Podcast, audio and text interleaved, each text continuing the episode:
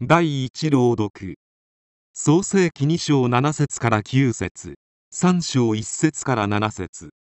主なる神は土アダマの塵で人アダムを形作りその花に命の息を吹き入れられた。人はこうして生きるものとなった。主なる神は東の方のエデンにそのを設け自ら形作った人をそこに置かれた。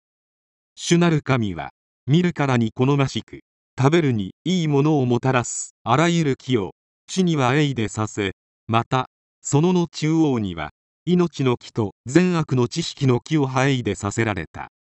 主なる神が作られた野の生き物のうちで最も賢いのは蛇であった。蛇は女に言った。その喉の木からも食べてはいけない。などと神は言われたのか。女は蛇に答えた。私たちはそのの木の果実を食べてもよいのです。でもそのの中央に生えている木の果実だけは食べてはいけない。触れてもいけない。死んではいけないから。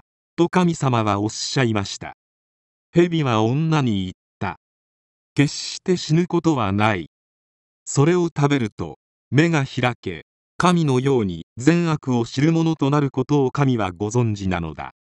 女が見るとその木はいかにも美味しそうで目を引きつけ賢くなるようにそそのかしていた。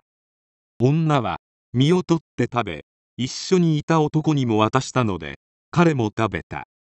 二人の目は開け自分たちが裸であることを知り二人はイチジクの葉をつづり合わせ腰を覆うものとした。